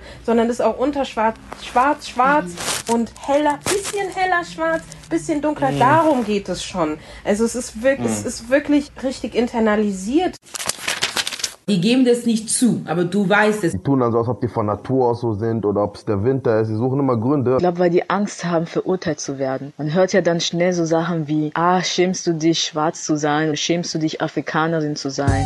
Hawanato aus Nürnberg zum Beispiel hatte begonnen, ihre Haut aufzuhellen, weil sie als Kind keine Schönheitsideale fand, in denen sie sich wiedererkennen konnte. Weil helle Haut so gelobt wird. Ich war halt in der Grundschule immer die einzige Schwarze, in der Realschule immer die einzige Schwarze. Ich war halt immer die einzige gewesen. Da gab es natürlich auch paar rassistische Lehrer, weißt du, die haben es immer auf meine Hautfarbe abgesehen, dass ich zu dunkel sei. Immer musste ich mir irgendwas über meine Hautfarbe anhören. Viele haben das eher so Sklavenbräune genannt, weißt du. Von meiner Mutter oder von meinen Tanten war immer irgendetwas von diesen Cremes im Badezimmer, ne? Erstmal Mal habe ich das benutzt aus Neugier, um zu gucken, was passiert, wie ich dann aussehe. Man kann sich das nicht vorstellen, das ist eine Creme, dich irgendwie heller macht, weißt du? Ich habe das für Märchen gehalten oder so. Dann irgendwann kommen Leute auf dich zu und sprechen dich an, von wegen, du siehst ja irgendwie anders aus und es läuft auch irgendwie besser mit den Frauen, ne?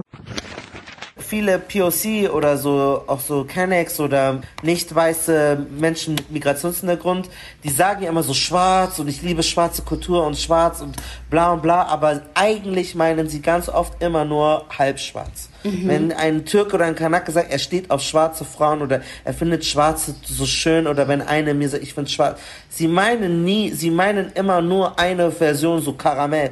Davon reden auch die ganzen Rapper immer. Kurdo oder äh, Dardan oder Pierre, egal.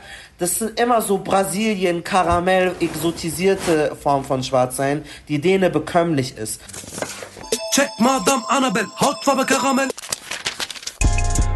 deine Braids trägst, Destiny's Child. Jedes Mal ein Lächeln auf den Lippen, wenn ich schrei. Süß wie ein Bonbon verpackt in Pastellblau. LV, Multicolor Haut wie Karamell und dass man mit sich richtig mal damit beschäftigt. Futures einfach, mit europäischen danke, Futures so, danke. und bisschen dunklere Haut, aber nicht zu dunkel, weil nicht zu dunkel und da müssen sich wirklich auch so vor allem diese solidarischen iranischstämmigen, türkischstämmigen, die so tun, als wären sie so Black Rider, sollten sich an die eigene Nase fassen, was für Schwarzsein sie toll finden und zelebrieren und welche Schwarzsein sie dann ihre eigenen Vorurteile haben. So das wollte ich auch nochmal. Ähm also meine Familie mütterlicherseits sind weiße Berber, während mein Vater aus der Ecke Ägypten-Sudan kommt.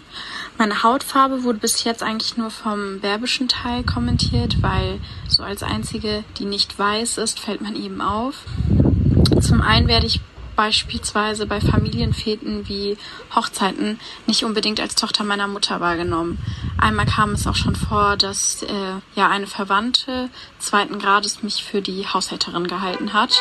Daraufhin reagierte meine Familie mit Gelächter. Ich glaube nicht, weil sie mich irgendwie verletzen wollten oder so, sondern einfach, weil die das, glaube ich, sehr absurd fanden und die Familie meiner Mutter idealisiert wie gefühlt ja alle auf der Welt. Aber ich habe auch schon das Gefühl, dass es nochmal in der Arab-Welt ein bisschen anders aussieht.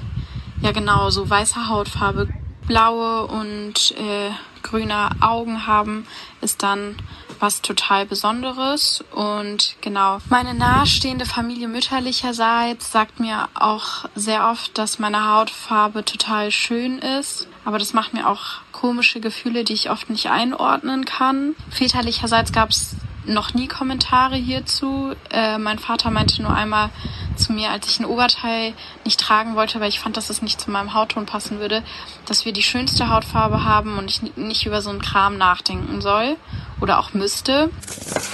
Ich fand den einen Satz, der ist so drüber gewuppt, aber den finde ich halt eigentlich schon sehr krass, dass ihr schwarzer Vater seiner eigenen Tochter so sagt, hey, du hast die schönste Hautfarbe. So, dass es da sogar innerhalb der mhm. Familie, also klar, so der eine helle Flügel und der, und der schwarze Flügel so, aber der eigene Vater sagt, ihr, du hast die schönste Hautfarbe. Klar, als Vater will man da sicherlich so der Tochter gut zureden, aber das ist halt total krass, wie das schon so intrinsisch dann ist, dass man dann so weit gehen muss, um so seine eigene Hautfarbe irgendwie so schlechter zu machen. Aha, ich habe das gar und nicht so verstanden irgendwie. Also ich habe das, ich dachte, sie haben irgendwie dieselbe und ungefähr dieselbe Hautfarbe und er hat versucht, sie quasi äh ja, der Vater ist doch schwarz, oder nicht? Der Vater, der Vater ist schwarz. Aber sie ist halt, sie ist hell, sie ist, sie ist, also sie ist halt so, sie ist halt mixed sie ist nicht, sie ist nicht äh, so schwarz wie der Vater. Ah. So ja, wer meint ja trotzdem Nacht, wir als Schwarze, wir beide. Ja, genau, so habe ich es auch verstanden, ja. dass wir als Schwarze quasi, um äh, sie zu empowern. So wie, ja. Ich, ich habe es andersrum verstanden. Ich habe es verstanden, weil sie heller ist, hat er So habe ich es auch äh, verstanden. Dass ja. er das ich glaube, ehrlich, es war eher dieses, weil schwarze Eltern ihren Kindern beibringen müssen, dass sie sich selber lieben sollen. Mhm. Und dass sie,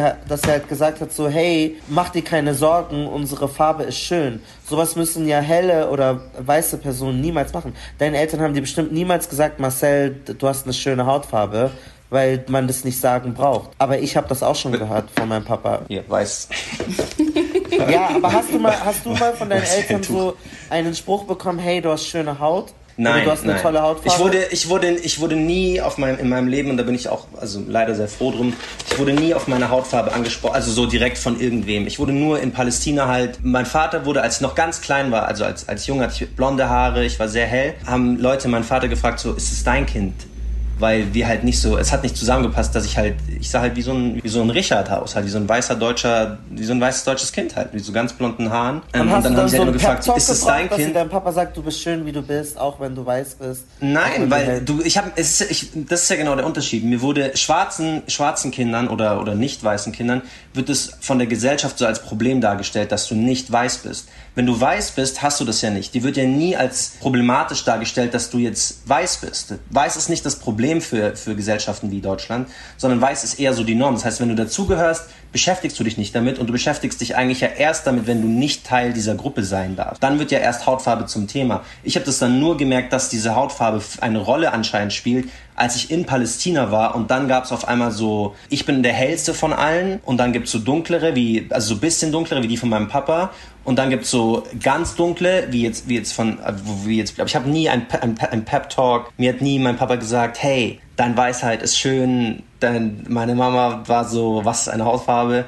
deswegen Mhm. No. Wir haben noch eine Einsendung oder mehrere Einsendungen von Alicia, die ist eine sehr nette Followerin. Und die hat all das, was sie jetzt gerade beschrieben hat, weil du, Amira, meintest vorhin, so muss man sich entscheiden. Ich glaube, manchmal hat es gar nichts damit zu tun, ob man sich entscheiden muss, sondern manchmal wird die Entscheidung sozusagen abgenommen, genau, unfreiwillig. Ja so weil, genau, weil zum Beispiel, wie sie erklären wird dann, sie ist schwarz, also ihr Vater ist aus, aus Gambia und ihre Mutter kommt aus Mexiko. Die Geschichte ist ein bisschen verwirrt so, aber ihr werdet das jetzt gleich alles hören. Ja, also ich war allgemein sehr, sehr, sehr privilegiert und hatte keine Berührungspunkte mit Rassismus. Also ganz im Gegenteil, ich wurde als, ich wurde auch als Teil der Familie, von der Familie angesehen, auch wenn ich erkennbar äh, Black Features habe, wurde ich trotzdem anerkannt und ähm, ja, ich bin da gar nicht so aufgefallen dort. Ähm, das Ganze hat sich aber stark geändert, als ich nach Deutschland kam. Also hier in Deutschland habe ich Rassismus erlebt von der kanakischen Community, Community definitiv, ähm, Herabwürdigungen. Und als ich nach Deutschland kam, wie gesagt, ähm, habe ich mich als auch als Emirati vorgestellt. Das war auch mein, auf meinem Pass steht mein Nachname, mein Geburtsort, Dubai. Das habe ich halt auch immer so kundgegeben, ne? So, ja, ich bin Alicia, äh, ich bin Emirati. Weil bei uns, in den Emirat, Emiraten war das so, habe ich gesagt, ich bin Alicia, bin Emirati und wurde es akzeptiert. Äh, hier aber komplett nicht. Ähm, man muss dazu sagen, dass ich spreche kein Wort Arabisch. Ich bin, also wie gesagt, Al-Dafra ist ein Militärstützpunkt, ähm, in dem ich aufgewachsen bin und wir haben dann nur Englisch gesprochen. Als ich dann hier zur Grundschule gegangen bin, hatte ich zwei, also Cousine und Cousin, die waren beide Libanesen und ich habe mich halt so gleich mit denen irgendwie so anfre anfreunden wollen und habe halt gesagt, hey, ich bin aus den Emiraten, ich bin auch Araberin, so äh, einfach weil es mir so eingepflanzt wurde oder gesagt wurde, ja, du bist so und so. Bis heute ist es halt so, dass wenn ich zu einer ja, Gruppe von Kanaken gehe und mich halt vorstelle und sage, ich, also wo meine Herkunft ist oder wo ich halt einfach geboren wurde, dass ich da auf Ablehnung stehe, stoße, Entschuldigung, weil das einfach nicht passt mit meinem Aussehen. Ne? Ähm, die haben, glaube ich, so ein Bild von sich, wie man aussehen muss als Kanake, als Araber. Und äh, das passt halt einfach nicht mit meinem Aussehen. Vor allem, weil das wird sie jetzt an ihrem Beispiel auch gleich zeigen. In den Emiraten ist sie quasi, sie ist schwarz, aber es ist, spielt eigentlich keine Rolle, weil sie gehört zu einer der Big Families. Das Ding ist, äh, in vielen muslimischen und arabischen Gesellschaften kannst du als schwarze Person oder, oder als Mixed Person kannst du voll hoch aufsteigen und soziale Respekt und so alles erhaben, aber der Preis, den du dafür zahlst, ist, du bist dann nicht mehr schwarz. Du wirst dann nicht mehr als schwarze Person ähm, gesehen. Du bist dann ein Emirati oder ein Tunesier oder ein Marokkaner. Der erfolgreichste Schauspieler in der arabischen Welt ist Mohammed Ramadan. Das ist ein schwarzer Mann. Aber die Rollen, die er spielt, das ist kein Schwarzer, weil, weil die, die Kinder sehen da nicht schwarz aus, seine Eltern sind nicht schwarz. Er wird auch nicht als schwarze Person explizit besprochen. Er ist einfach nur ein Mann. Diesen Effekt hat auch O.J. Simpson. Er war irgendwann einfach nur ein Sportler. Und es bedeutet, ja, du kannst dann hin, aber du verlierst auf den Weg dann deine schwarze Identität. Und vor allem in so arabischen arabischen Kontexten, weil die ja sagen, wir sind alle ein bisschen mixed, auch bei so Latino-Welt und so, die, die gibt's. Also auch Romeo Santos oder äh, äh, ist der beliebteste Bachata-Sänger. Er ist schwarz, aber er ist nicht schwarz. Er sagt nicht, dass er schwarz ist. Und ich glaube, dass das ein großer Faktor ist, dass sie, sobald sie Emirati ist, gar nicht mehr sie hat dann, sie hat schwarze Wurzeln oder so, aber du bist dann nicht mehr schwarz. Und ich glaube, dass das auch eine Rolle spielt, wenn ich, ich war zum Beispiel mal in Bosnien und die haben alle gedacht, ich bin so ein reicher Araber und waren dann so eher so, so, die waren so, oh mein Gott, gib mir Geld. Und ich dachte, die sind rassistisch mir gegenüber, weil ich bin ein Schwarzer in Bosnien. Aber ich war dann nicht mehr schwarz. Ich war dann für die ein Araber. Oder Sie du bist einfach besser, weil du Geld hast. Also genau, ich glaube, du bist einfach, Du, dein, das Geld hebt deinen Status, auch wenn du schwarz bist. Ich glaube, also ich glaube, es gibt aber auch bei ihr jetzt zum Beispiel einen großen Unterschied dann zu, zu den Mitarbeitern. Also sie hat ja gesagt, sie hatte Leute aus Ghana und so weiter. Es ist ein Riesenunterschied und der Unterschied ist halt auch Geld. Wenn sie nicht in dem Kontext gelesen wird, äh, in dem, wenn sie ihre Familie erwähnt, würde das, was sie durchmacht, ganz, dann wäre ihre Hautfarbe 100% präsent. Also sie verliert ja, das nicht. Ja. Sie, sie gewinnt nur, weil sie eben Geld quasi und diese, diesen, diese Influence in der Community durch die Familie und durch und so weiter hat. Also wenn Aber das sind auch so diese Fußballer, Neymar oder Ronaldinho. Werden ja nicht als schwarze Spieler verhandelt. Sie sind Brasilianer dann auf einmal, weil sie erfolgreich sind.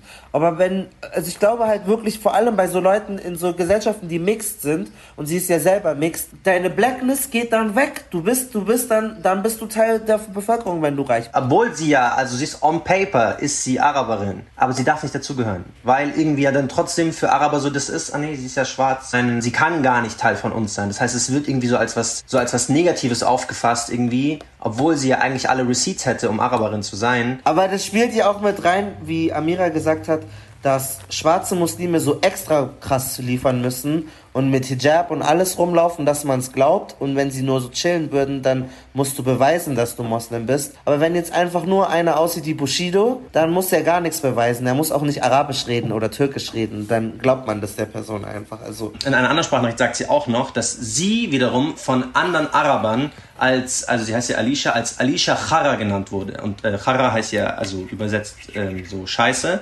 Und sie wurde quasi aufgrund ihrer Hautfarbe mit, mit, mit Scheiße verglichen. Also das war der Rassismus, den sie in Deutschland wiederum durchgemacht hat. Und so, das hätte sich wahrscheinlich in den Emiraten niemand erlaubt, weil sonst Familie käme through und dann wäre sie halt durch gewesen. Aber hier es gibt dieses Privileg nicht und sie wird einfach in der Schule. Es war, sie sagt, ihr Spitzname war Alicia Chara. Also ich habe ich hab den krassesten, also krassesten rassistischen Sprüche kamen fast immer von türkischen Kids. Die türkischen Kids haben immer gesagt, ja geht, geh zurück nach Afrika und da da da bla bla. Also die Weißen, die Deutschen auch, aber die haben, ich habe, ich war auch mal bei einem Iftar da hat mich, da haben mich so zwei türkische Kids gefragt. ich war da, ich war dabei. Ob, ähm, hast du das, hast du das gesehen, wo ich gefragt wurde? Ja, wo wir doch daneben saßen, wo ja, irgendwas ja, mit ja. Löwen gesagt hat. Dann haben die mich, haben die mich gefragt, ja, darf ich dir eine Frage stellen? Ich so, okay, I guess, ja. Ja, bei euch, bei euch zu Hause kämpft ihr da äh, gegen Löwen. Und, und der dachte, dass ich, dass er dachte, ich komme aus irgendeinem Land, wo ich mit Löwen kämpfe.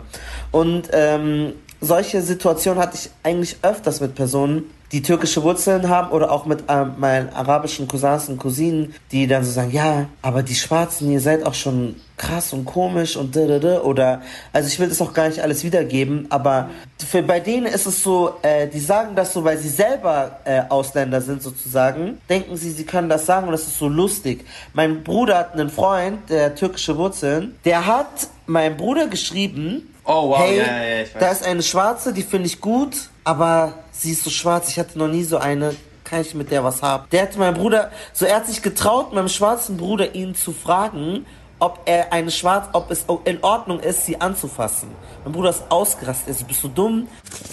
Also bei mir im Freundeskreis, beziehungsweise beim Freund war es so, nur so zum Verständnis, der ähm, Freund von mir ist halt Deutscher mit türkischem Migrationshintergrund der hat mir geschrieben und hat mir einen Screenshot geschickt von so einem, also vom Tinder-Match. Und da war halt auf dem Screenshot zu sehen, dass sie so geschrieben haben, beziehungsweise nur so Hallo ausgetauscht haben. Und dann meint er so, ich bin nervös, Bro. Und dann ich so, hä, inwiefern oder warum? Und dann er so, ja, Bro, ich bin mir nicht sicher. Und dann ich so, äh, wieso denn? Schreib halt ganz normal. Ich dachte halt, er ist sich nicht sicher, was er schreiben soll. In dem Sinne, dass er es irgendwie verkacken kann oder so. Und dann er so, nee, Bro, sie ist ja richtig black. Ich habe sowas Exotisches noch nie probiert. Und dann ich so, ich so, what the fuck? Ich so, okay. Ähm, ich so, was redest du? So, wo willst du jetzt gerade hinaus? Weißt du, auf was willst du gerade hinaus? Und dann, ähm, ich so schreibe halt ganz normal, so, so, da ist kein Unterschied, so, what are we talking now? Und dann er so, ähm, ja, ich bin unsicher zwecks schwarzen Fleisch, ähm, Bro. Und dann war es das dann auch für mich. Dann habe ich dann nur noch Emojis geschickt mit so einem ähm, Hand vors Gesicht halten und ja, dann habe ich es auch gelassen und nicht mehr, bin nicht mehr drauf eingegangen. Warum denkst du, dass du mir sowas schreiben kannst? So, er wollte dann eh nicht, dass er sie trifft, weil er soll, sie soll nichts mit so einem was haben. Aber so, die denken, das ist lustig und vor allem auch so Mixed Jungs, also auch andere nicht weiße Schwarze, aber die schwarz sind, sagen so eklige Sachen über schwarze Frauen, wirklich die ganze Zeit. Äh, und die denken, es ist lustig. Und die denken, du kannst sowas sagen. Die reflektieren das gar nicht, weil die ihre eigene Identität oft nicht aufarbeiten. Und es ist ja auch immer dieses Ranking. Bei schwarzen Männern ist es so, ja, wenigstens bin ich nicht die schwarze Frau, also kicke ich noch weiter runter als jemand, der schwächer ist. Und bei so Kanaken und Türken sagen, ja, ich bin wenigstens nicht schwarz, also kicke ich andere Schwarze so, weil dann kann ich mich auch über irgendwen lustig machen. Und ich finde, das ist halt schon besonders halt bei solchen Communities ist, weil sie denken, man kann ja, man darf ja, es ist ja, wir sind alle in einem Boot oder so. Vor allem, und was mir jetzt aufgefallen ist, ne, wenn man so die, jetzt vor allem jetzt, wo äh, einfach viel demonstriert wird und so weiter, kommt halt auch voll krass von vielen äh, nicht schwarz, also vielen POCs einfach so ein, ja, aber mit Palästina und äh, Syrien, äh, ja, und Syrien und äh,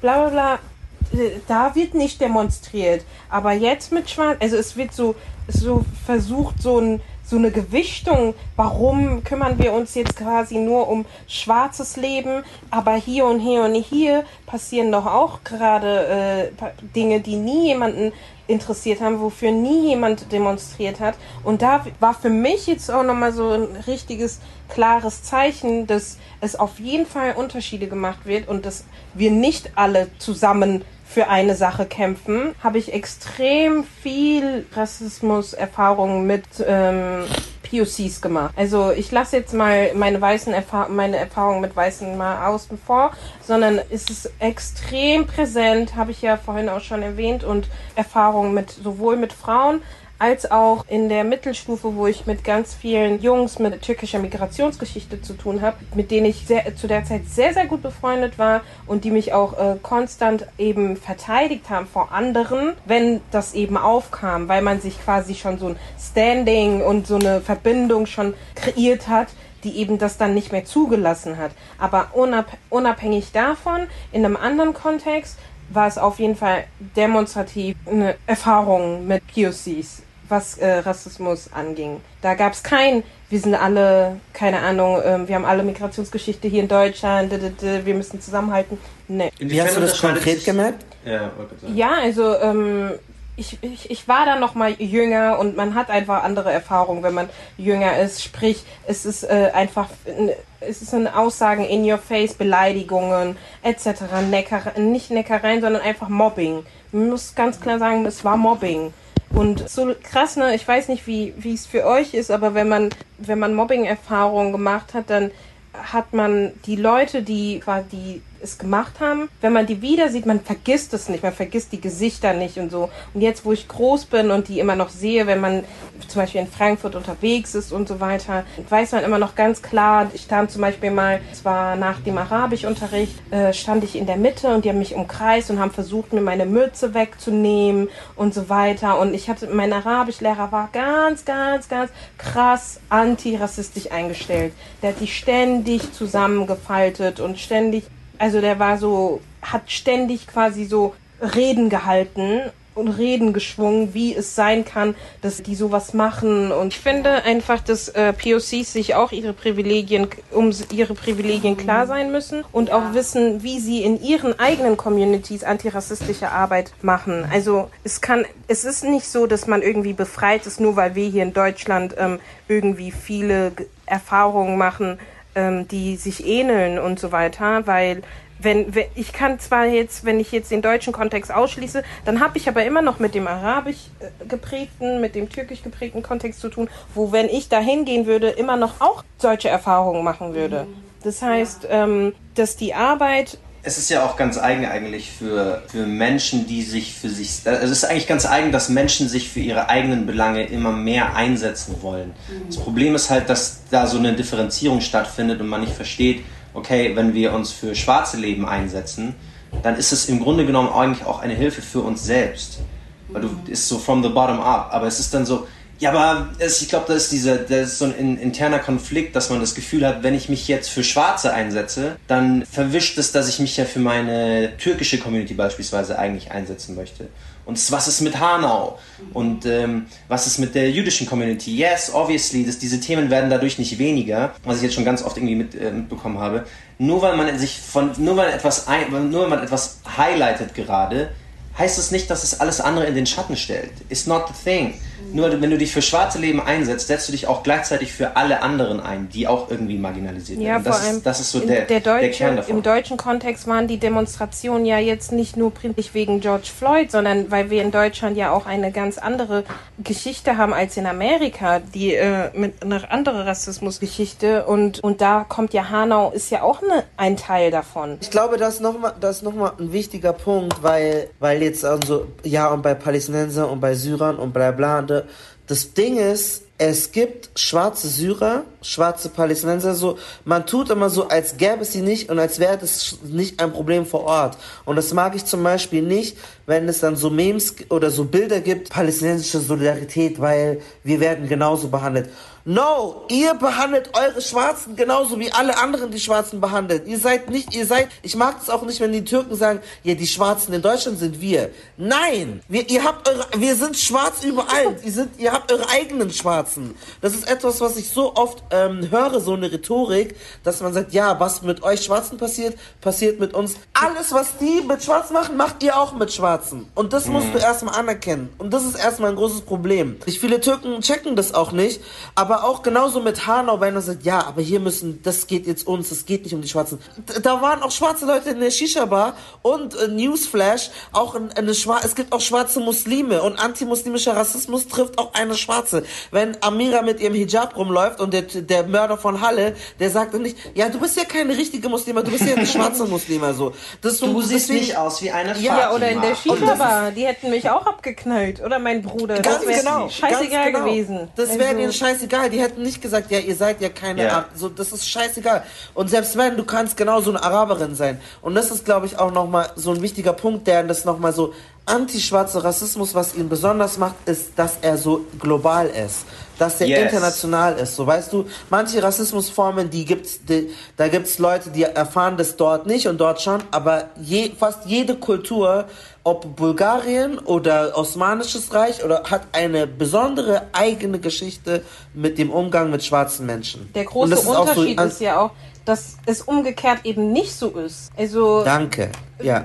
wäre es umgekehrt so, hätte man eine ganz andere Debatte und so weiter. Ja, Ghana hat ja keine Geschichte Genau, mit antitürkischen genau. Rassismus oder türkischen Genau. Sklaven oder so. Und deswegen ist es auch nicht dein, und deswegen kann man auch nicht sagen, ja, wir alle Völker untereinander, Ja. wir haben doch unser Beef. Also, nein, bei euch habt ihr das jahrelang in den Medien, in der Sprache, in alles, im ganzen System drinne. Und das ist, glaube ich, auch nochmal wichtig, weil äh, auch das auch mit dem Punkt, ich bin zwar mixed, aber am Ende bin ich immer schwarz, weil ich es mir nicht aussuchen kann. Ich bleibe schwarz. So, äh, selbst, selbst Gisem, die nicht mehr mit ihrem schwarzen Elternteil aufgewachsen ist, sie ist einfach schwarz, weil Schwarzsein dich überall mitverfolgt. Du kannst es nicht ablegen, das bleibt immer mit dir dran. Deswegen gibt's auch für alles Afro-Türkisch, Afro-Serbisch, Afro-Bla, weil alle sich an uns bedient haben. So, das gibt es ja mit anderen Gruppen nicht. Du kannst überall Afro vorne dranhängen, weil jeder sich von uns, von, von unserem Kontinent sich Leute geholt hat, so. Und deswegen, sorry, aber das ist so voll wichtig, wenn Leute mal versuchen, es aufzubiegeln. Wenn du sagst, hey, aber türkische Menschen werden nicht mitgedacht. Black Lives Matter includes black Turkish people. So, damit machst du die schwarzen Türken unsichtbar, die es gibt, die es zu Tausenden gibt in der Türkei, die du auch diskriminierst und unsichtbar machst. Ein Deshalb Damit wichtiger ist dieses. Gespräch wunderschön full circle gegangen, weil das, damit haben wir so mehr oder weniger aufgemacht, dass antischwarzer Rassismus ein globales Phänomen ist und Schlusswort ist, anti, antischwarzer Rassismus ist ein globales Phänomen. Habt ihr, habt ihr so ein Schlusswort, wenn ihr jetzt so, was wünscht ihr euch, was muss sich konkret ändern, wo würdet ihr ansetzen, was ihr, womit ihr jetzt rausgehen würdet? Also, ähm, ich habe es vorhin schon ein bisschen angeschnitten, aber ich sage es gerne nochmal. Und zwar betrifft die Diskussion Black Lives Matter nicht nur weiße Menschen, sondern ganz klar auch POCs. Ähm, jeder, der sich als POCs haben auch ganz, ganz stark Arbeit zu leisten und müssen sich mit Black Lives Matter in, in Libyen, in Marokko, in, Tür in der Türkei, in Palästina, überall, wo es schwarze Menschen gibt, und die gibt es einfach überall, damit auseinandersetzen. Es ist kein weißes, nicht nur weißes Problem. Es ist nicht, ja, und solange das nicht passiert, müssen wir weiter für uns kämpfen, weil manchmal sind wir einfach, haben wir ein, mu- muss diese Solidarität kommen. Wir haben Solidarität, wir können Solidaritäten bilden, aber die gehen nur, wenn du wenn du akzeptierst, dass es in deiner eigenen Community, POC-Community, ein Problem gibt und wenn du das nicht tack tackelst quasi, ist es auch schwierig für mich nachzuvollziehen, wie du erwartest, dass weiße Communities, äh, weiße Menschen das Mhm. Problem darin zu tackeln. Weil irgendwie fängt man auch immer bei sich an und das sehe ich nicht. Das sehe ich nicht genug. Also ich sehe es nicht wirklich, fast gar nicht, muss ich muss ich ganz ehrlich sagen. Also ich, ich sehe nicht oft und ich rede nicht von Menschen, die in antimuslimischen, äh, antirassistischen Kreisen unterwegs sind und einfach auch in dieser elitären Bubble sind, wo man sich immer damit beschäftigt und schon so einen Kreis hat, sondern einfach in der Mehrheitsgesellschaft. Der hat nämlich gar nichts damit zu tun. Also so, Rassismus-Definition, was? Jeder kann rassistisch sein. Sowas, solche Menschen quasi, die muss man aufklären und da muss jeder mal in sich hineingehen. Also ich glaube, bei mir ähm, ist es ja dann irgendwie noch der türkische Background, da ist es wie so ein Appell, weiß was ich, keine Ahnung, wer jetzt gerade zuhört, aber da würde ich halt auch sagen, ey, ähm, sprich mal irgendwie mit anderen darüber, befasst dich auch mal irgendwie mit der türkischen Geschichte. Wenn es mal einen deutschen Text gäbe über die Geschichte von antischwarzen Rassismus in der Türkei. Wir haben so viele türkische Leute hier, dass man das, dass die das mal lernen, dass das mit dazugehört. So, wir sind in einer multi, multikulturellen Gesellschaft und das fände ich, glaube ich, auch voll spannend. Damit Äh, hoffen wir, dieses Thema so rund wie möglich gemacht zu haben. Haben wir alles abgedeckt, ja, Malcolm, oder? Ja, ich finde auch, war eine spannende Runde. Ähm, ich hoffe, dass äh, keine Kennex jetzt sich beleidigt fühlen oder auf den Schlips getreten. Doch, fühlt, ähm, ganz ehrlich, fühlt euch beleidigt, fühlt euch so, oh, was? Weil das, man muss sich die Finger verbrennen, um danach lernen zu können. So, ich bin das auch ein bisschen leid, weil ich habe viele so, ähm, so afghanische Freunde, auch türkische Freunde und die sind, ich, ich sitze da und ich denke mir so, ihr habt, den, ihr habt den Zug nicht gecheckt. So. Deswegen, doch, doch, die sollen sich angesprochen fühlen, die sollen sich so äh, appalled fühlen, oh mein Gott, was, die haben was gegen, und doch, yes, die sollen das tun. Ich will das okay. sehen, dass wir jetzt so Nachrichten bekommen von irgendwelchen Kennex. Äh, äh, migrantischen Personen, auch Marcel, euch gebe ich dann jetzt die Hausaufgaben. Beschäftigt euch mehr mit antischwarzen Rassismus lasst, äh, hört schwarzen Menschen zu, gebt denen Raum, wenn die Sachen sagen, kopiert sie nicht. Ähm, ihr seid, ihr macht teilweise genau das gleiche wie weiße Leute, teilweise sogar noch schlimmer. Wie gesagt, George Floyd, der Typ, der angerufen hat, war ein nicht schwarzer Araber. An alle Hörer da draußen, vielen, vielen Dank, dass ihr da wart. Malcolm hat es am Anfang schon siebenmal gesagt, aber ein achtes Mal schadet nicht. Gebt uns fünf Sterne Bewertung bei Apple Podcasts. Yes.